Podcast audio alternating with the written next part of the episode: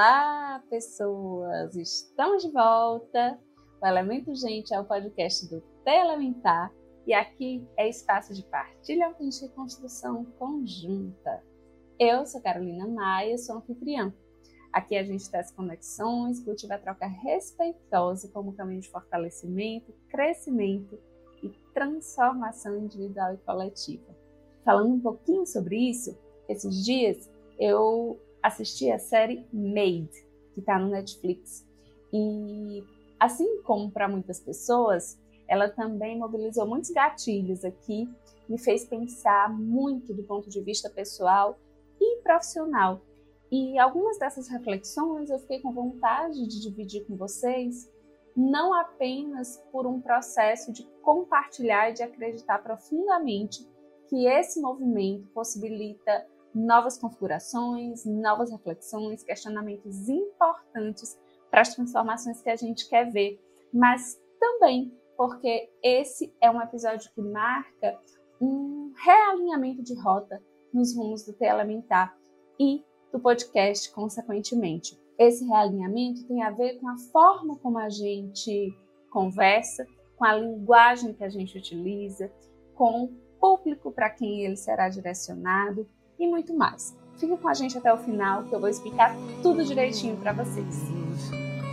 Nós somos medo e desejo, somos feitos de silêncio e som. Tem certas coisas que eu não sei dizer. Esse episódio de travessia interna e compartilhada. Há alguns anos eu venho me aprofundando nos temas de socialização feminina, dos registros infantis, do lugar da espiritualidade e dos registros transgeracionais que carregamos por décadas, talvez até séculos. O que eu quero dizer com isso é que tanto o que a gente carrega, geração após geração, que nos marca a cada infância e a cada socialização que a gente começa a desenvolver no mundo, tem a ver com a forma como a gente se relaciona, tem a ver com a maneira como a gente estabelece os nossos vínculos e, consequentemente, constrói a maneira como a gente vai ser, se colocar e estar no mundo. Nós somos experiências e essas experiências são necessariamente atravessadas pelas relações, pelo contexto cultural em que a gente está inserido e muito mais. Vamos discorrer esse tema, vamos se aprofundar um pouquinho aqui para trazer algumas pontuações importantes e ao longo da conversa a gente vai destrinchando essas nuances. Como terapeuta, posso afirmar que estar presente e atento a esses temas atravessados pela cultura e pelo tempo histórico que a gente habita, tem sido um compromisso reafirmado diariamente. Pessoal e profissionalmente, eu procuro não me esquivar de experimentar conflitos. As dissonâncias, as mudanças de rota e os realinhamentos são necessários ao crescimento. Algumas pessoas próximas vão saber falar melhor do que eu sobre isso. Mas a verdade é que os pontos de conflito, eles falam muito sobre nós e é preciso cultivar intimidade consigo, inclusive para empreender as batalhas que valem a pena e abrir mão das que não valem. Havemos de considerar, entretanto, que nem sempre existe uma escolha. A noção compartimentalizada do ser que herdamos de uma compreensão grega, né, da filosofia grega, de mente e corpo, se refina ao longo dos tempos históricos. E aí vai abraçando as mais diversas áreas do saber, passando por é, atualizações, passando por novas visões, passando por autores diferentes que abraçam essa ideia e que refinam a sua percepção. O fato é que, enquanto cultura ocidental, a gente herda esse olhar para o corpo e mente separados, cindidos como duas instâncias independentes. Com a psicologia não tem sido diferente, né? Na contemporaneidade, as redes sociais, além de possibilitar aproximação e interação, também reinventam a forma de falar dos fenômenos do campo psi. Então, o que em outros momentos, né, a gente utilizava enquanto termos técnicos de maneira teórica em ambientes estritamente acadêmicos, se tornaram comuns.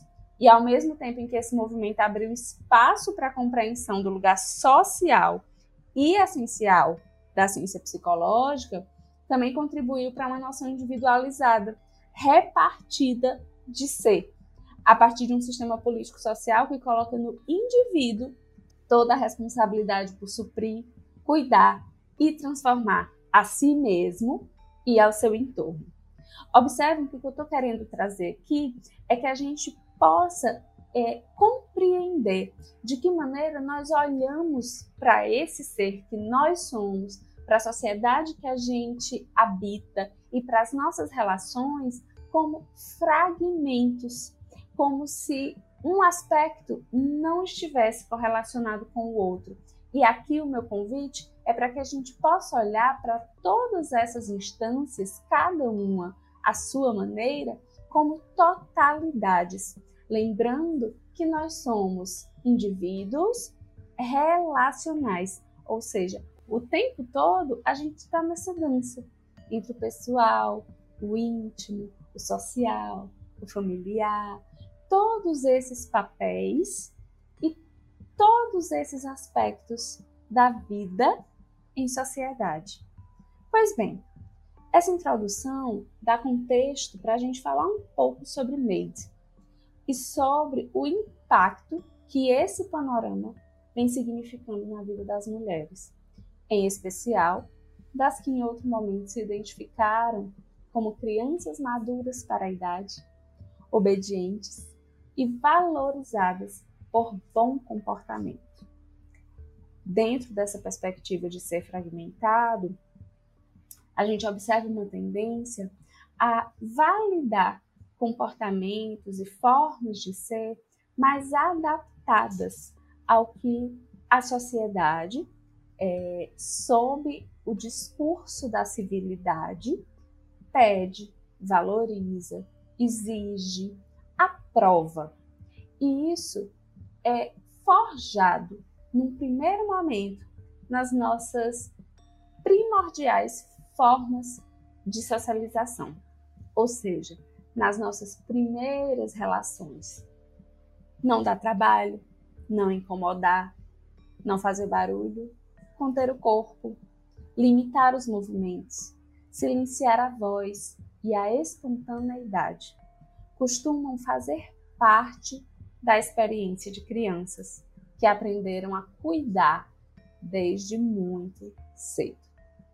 Em geral, os papéis de gênero impostos desde criança destinam a menina a esse lugar de ajudar em casa, de dividir a dor com as mulheres que também estão fazendo malabarismo para dar conta muitas vezes sozinhas de casa, família, trabalho, manejo emocional e, quando não, de relações adoecedoras inclusive violentas.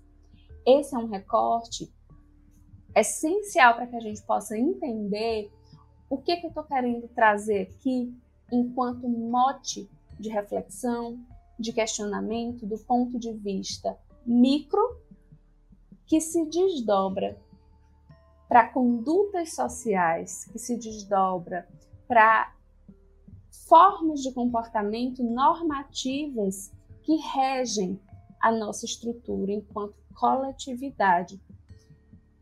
E talvez que a gente possa começar a se perguntar se essas formas de normatizar, se essas formas de significar essas condutas, de fato são formas que nos conduzem a uma vivência autêntica de quem nós somos, considerando que onde mora a nossa autenticidade, o nosso movimento, a nossa criatividade, em geral se tratam de aspectos suprimidos, reprimidos, negados, negligenciados por um olhar domesticador.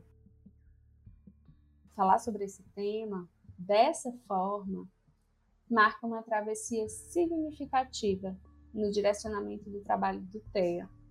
Por mais que os registros infantis e suas consequências para a vida adulta sejam um universo sobre o qual eu estudo, trabalho e discuto já há alguns anos, nesse momento eu quero convidar vocês a ampliar o olhar sobre esse e outros aspectos do ser mulher na contemporaneidade. A partir de agora, eu me recuso a considerar que as memórias físicas e emocionais da infância sejam responsabilidade individual. Cuidar da sua criança não é tarefa solitária e muito menos objetivo de uma vida mais plena, alegre e satisfatória.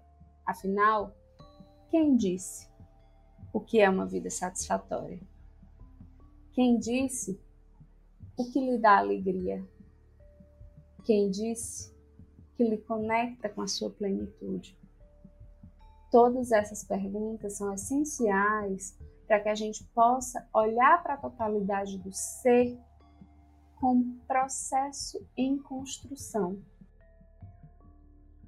As feridas infantis têm raízes relacionais, sensações de desamparo, de solidão, de vínculos frágeis e possibilidade de perda, insuficiência, necessidade de compensação, baixa autoestima, mecanismos de autorregulação para uma sobrevivência física e emocional possíveis.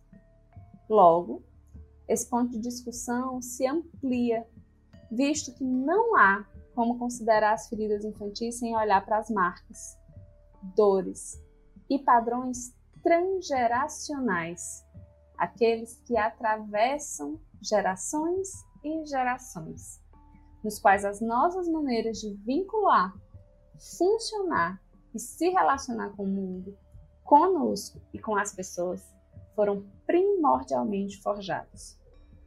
Abordar esse tema de forma ampla e compreensível é um desafio. E por isso é que eu até entendo a necessidade de compartimentalizar essa instância, né?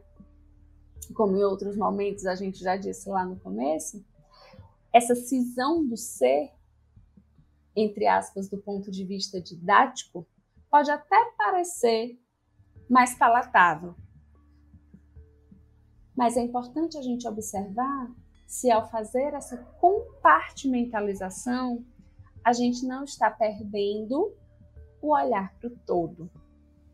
Essa parte em nós, a criança em nós, como vem sendo denominada, não se trata de um ente à parte, não se trata de uma instância existente por si só. Se trata de um conjunto de registros que a gente traz dessas primeiras experiências vinculares. E por isso, ultimamente, eu tenho me questionado acerca de como essa rotulação chega para a maioria das pessoas, né, que tem acesso a ela, e principalmente quem não é da área psi. Assistir a série Made me reconectou com algumas dessas reflexões, e é por isso que eu decidi trazer essa partilha aqui como forma da gente construir em conjunto. Claro, são muitas as nuances e os gatilhos que a série desperta e jamais seria possível esgotar aqui uma discussão sobre ela. Por isso é que eu vou fazer um recorte e focar no tema dos registros infantis e transgeracionais como um olhar psicossocial. Eu tenho observado e quero convidar vocês a observar o quanto é muitas vezes difícil, pesado e até confuso carregadores que a gente não sabe de onde vem, sejam elas físicas ou emocionais. Nesse sentido, me parece importante lançar uma questão sobre o autocuidado aqui, só um parêntese. o autocuidado compulsório, é, tão próprio né, dos nossos tempos e, simultaneamente, possível a tão poucas pessoas, de fato, né? Você consegue imaginar como é pegar uma trama de tecido complexa com uma estampa rebuscada, cheia de detalhes, talvez até um bordado à mão, e cortar ele em vários pedacinhos, jogar pela janela e as pessoas que passam vão recolhendo esses pedacinhos. Elas até conseguem ver uma noção das cores, da beleza do tecido, mas elas jamais poderão ter uma percepção do desenho completo. Pois é, de uma forma bem superficial, eu tendo a observar um movimento parecido com o que tem ocorrido com a imensa disponibilidade de informação, que vai dando acesso à sensação de que você pode ir pegando conteúdos recortados e aplicar as suas questões, muitas vezes de natureza complexa, muitas vezes de natureza infantil, muitas vezes de natureza transgeracional. E daí, tentar compreendê-las e fazer diferente pode até prometer encurtar o caminho, mas vai te pedir muito mais energia para procurar esses pedacinhos e ter uma noção mais aproximada do todo. Lembrando, é claro, que o nosso olhar sempre é um olhar atravessado pelas nossas experiências. Então, cabe a gente se questionar sempre a respeito desse olhar. A trama das nossas vidas não é só nossa. Ela é ampla e complexa. A nossa teia de experiências, de registros em diversas fases da vida, movimentos, relações, tudo entra nessa trama.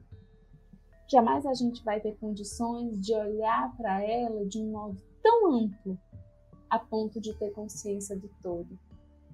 Mas a gente pode sim ofertar espaço para que esses pedacinhos tenham lugar e que a gente vá tendo oportunidade de experimentá-los na sua individualidade e na sua integração. Não se trata de compreender o desenho, a trama desse tecido. Se trata de se experimentar com ele, através dele. E assim, e observando como é que a gente está juntando esses pedaços. O que, que a gente busca quando se propõe a juntar esses pedaços? Individualizar a responsabilidade por cuidar não apenas de si e das demandas da vida, mas também de suas feridas, de seus registros infantis, além de muito arriscado do ponto de vista da saúde emocional, é também um retrato dos nossos tempos. A questão é que quanto mais a gente se isola na ideia de que consegue resolver sozinha, menos a gente se abre a aceitar ajuda, a rever posturas, condutas, e nos sentimos mais sobrecarregadas, desamparadas, reavivando feridas tão características da infância em um sistema cujos adultos, que deveriam cuidar de suas crianças, também estão imersos em desamparo, violências diárias e inseguranças. Bem, o que, é que isso tem a ver com a série Made? Para mim, um bocado de coisa já que sob a égide do feminino condicionado ao serviço, ao cuidado, o outro é soberano. Nesse contexto, não é de se admirar que as mulheres sejam as principais vítimas de violência de toda a ordem. A opressão nos é conhecida. Somos íntimas do calar, do aprisionar os incômodos, do desejar fortemente nos esconder, não sermos vistas. Ora para não incomodar, ora para sobreviver. Aceitar ajuda, qualquer ajuda, pode ser um risco, pode gerar uma dívida. Chega a ser estranho quando se tem a chance de respirar e relaxar em um lugar seguro. Eu tenho pensado muito na minha própria trajetória. E em tantas que eu tiver a oportunidade de ouvir, de testemunhar pessoal e profissionalmente, sendo socializadas sob as normas da civilidade, a boa menina e mais tarde a boa mulher obedece, cuida, não reage, não se indigna. Ela aceita o que lhe é oferecido e como é oferecido, conforme a vontade das outras pessoas. Por alguns momentos, em contato com a série, eu até pensei: e se fôssemos autorizados a sentir raiva, a espernear, gritar, a dizer não aceito, não quero, não vou, não faço? E se isso não precisasse de um esforço sobre-humano, solitário e profundamente doloroso para acontecer? E se nós pudéssemos realmente ser livres para ocupar os nossos lugares no mundo com segurança e possibilidade de desenvolver talentos, habilidades, aquilo que nos revitaliza em relações apoiadoras, respeitosas. Eu chego a me emocionar só de pensar. Seria uma utopia? Bom, na minha limitada e muito incipiente percepção, com base nessas reflexões compartilhadas, depende, né? Se a gente continuar a impor autocuidado e autorresponsabilidade como caminho de transformação social, bom, sim, pode ser uma utopia. Se a gente continuar valorizando que as nossas crianças sejam contidas, silenciosas e educadas apenas para serem produtivas e domesticadas, sim, isso pode ser uma utopia. Se continuarmos a suprimir emoções e sentimentos que a civilidade não considera bonitos, mas que nos retiram a possibilidade de reagir às injustiças, às violências, sim, isso continuará sendo uma utopia. Logo, esse episódio é travessia e caminho compartilhado. Ele vem convidar cada um de nós a lembrar que todas carregamos registro de dor. Lidar com elas sozinhas, a gente já vem precisando fazer há um bocado de tempo. Talvez, para transformar a utopia em potência mobilizadora, o caminho a ser feito seja justamente o contrário do que nos ensinaram. Procure ajuda. Esteja com pessoas que te apoiam, que te escutam, que te enxergam de verdade. Não é natural ter que suportar humilhações, brincadeiras destrutivas, pessoas que te fazem sentir diminuída e envergonhada de você mesma. Bom, eu tô certa de que todas nós já encontramos pessoas e situações assim na vida. Eu mesma também já fui essa pessoa, de um lado e do outro. A naturalização da violência como forma de vinculação, de um ponto de vista coletivo, precisa ser questionada. Se a gente quiser realmente tornar realidade os nossos sonhos mais promissores de uma sociedade mais justa. Sim, aprender a se cuidar faz parte, mas não é o primeiro passo. Para que a gente possa aprender a nos respeitar a ponto de priorizar a nós mesmos, é preciso que nos reconheçamos como pessoas dignas, importantes e valiosas. É preciso que a gente não se envergonhe de quem a gente é. Por isso, em primeiro lugar, é necessário que alguém nos enxergue com genuíno respeito por quem nós somos. É necessário que seja possível sentir e dizer: Eu existo. De muitas existências reconhecidas, legitimadas, fortalecidas por olhares verdadeiramente cuidadosos, por vinculações que amparam um terreno seguro a ser pisado, aí sim podemos ser capazes de cuidar das nossas feridas e registros dolorosos. Busque pessoas que te amparam. Seja a pessoa que ampara.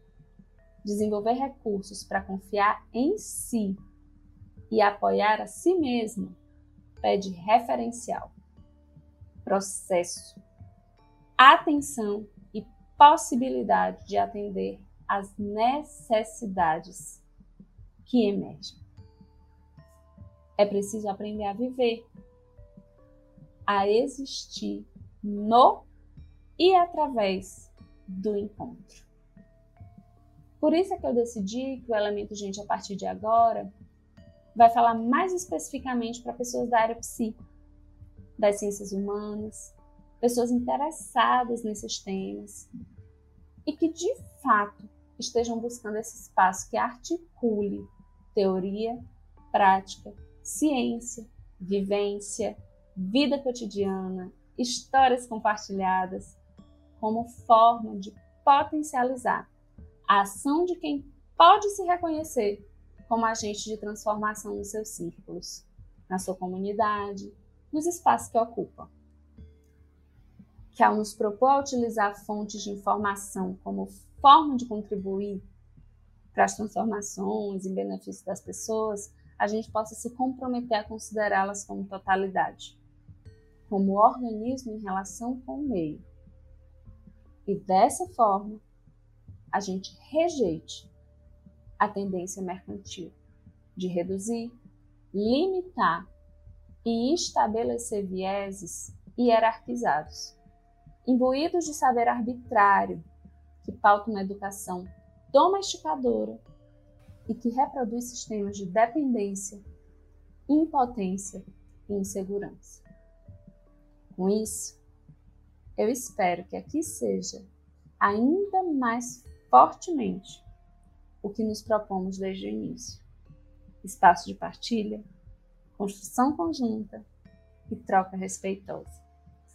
Se nós, que propomos ao cuidado como ofício, sensibilizarmos os nossos olhares, sentidos e percepções para possibilitar terreno fértil e fortalecer a confiança na capacidade de reinvenção das pessoas que nos procuram, além das nossas relações outras, é claro. A meu ver, estaremos sim sedimentando transformações possíveis semeando espaços de fortalecimento e crescimento às pessoas que já podem estar abertas a se apropriarem de suas potências, de sua capacidade de reagir e de construir o novo. Após esse episódio, então, a gente vai ter mais um muito especial que já entra nesse novo formato para fechar essa temporada com chave de ouro e a partir daí começar a construir os caminhos dos nossos próximos passos. Se vocês quiserem estar junto e contribuir nessa nova fase, por favor, envie suas histórias, reflexões, percepções, sugestões. Quem vocês desejam ouvir? Que temas vocês têm interesse em aprofundar? Sejamos resistência. E aí, simbora? Esse foi o Elemento Gente. O podcast está disponível nas principais plataformas, então segue a gente lá para receber a notificação a cada novo episódio. Se esse episódio fez sentido para você e você acha que pode ser interessante para mais alguém, compartilhe nas suas redes, com seus amigos, no WhatsApp, ou como você preferir. Vamos ampliar essa teia de conexão e construir em conjunto. O perfil do Teia Elementar no Instagram é o arroba teia.elementar onde você vai encontrar conteúdos correlacionados com o que foi conversado aqui hoje, playlists e muito mais. Muito obrigada por ficar com a gente até aqui e até a próxima. Esse episódio teve roteiro e produção da Carolina Maia e edição e publicação da Nicole Vieira.